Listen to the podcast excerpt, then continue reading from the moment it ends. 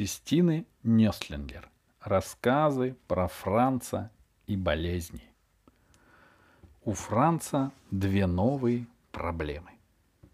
Тот, кто еще не знаком с Францем, должен обязательно прочитать эту страничку. Здесь о нем написано самое главное.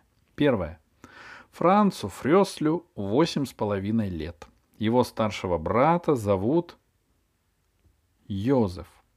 А мама и папа у него очень-очень хорошие. Второе. За последние полгода Франц вырос на целую ладонь, но все равно в классе он самый маленький по росту.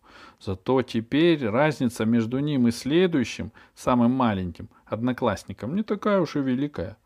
Третье. Когда Франц волнуется, его голос становится писклявым, как у охрипшего волнистого попугайчика. Четвертое. Иногда Франца принимают за девочку. Во всем виноваты его светлые кудряшки, васильковые глаза и ротик вишенка. Но происходит это не так часто, как раньше, потому что у Франца очень резво растет нос. А большой нос делает лицо мужским, так папа говорит. Пятое. В соседней с Францем квартире живет Габи – Ей столько же лет, сколько Францу, и она его подружка. К сожалению, Франц и Габи учатся в разных классах. Франц во втором Б, а Габи во втором А. Раньше у Франца было три главные проблемы. Маленький рост, девчачье лицо и писклявый голос.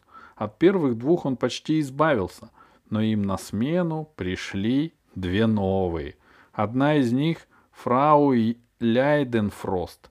Уже несколько месяцев она каждый день приходит к семье Фрёстль готовить обед и убирать квартиру. При этом она на всех рычит, а уходит только тогда, когда возвращается с работы мама.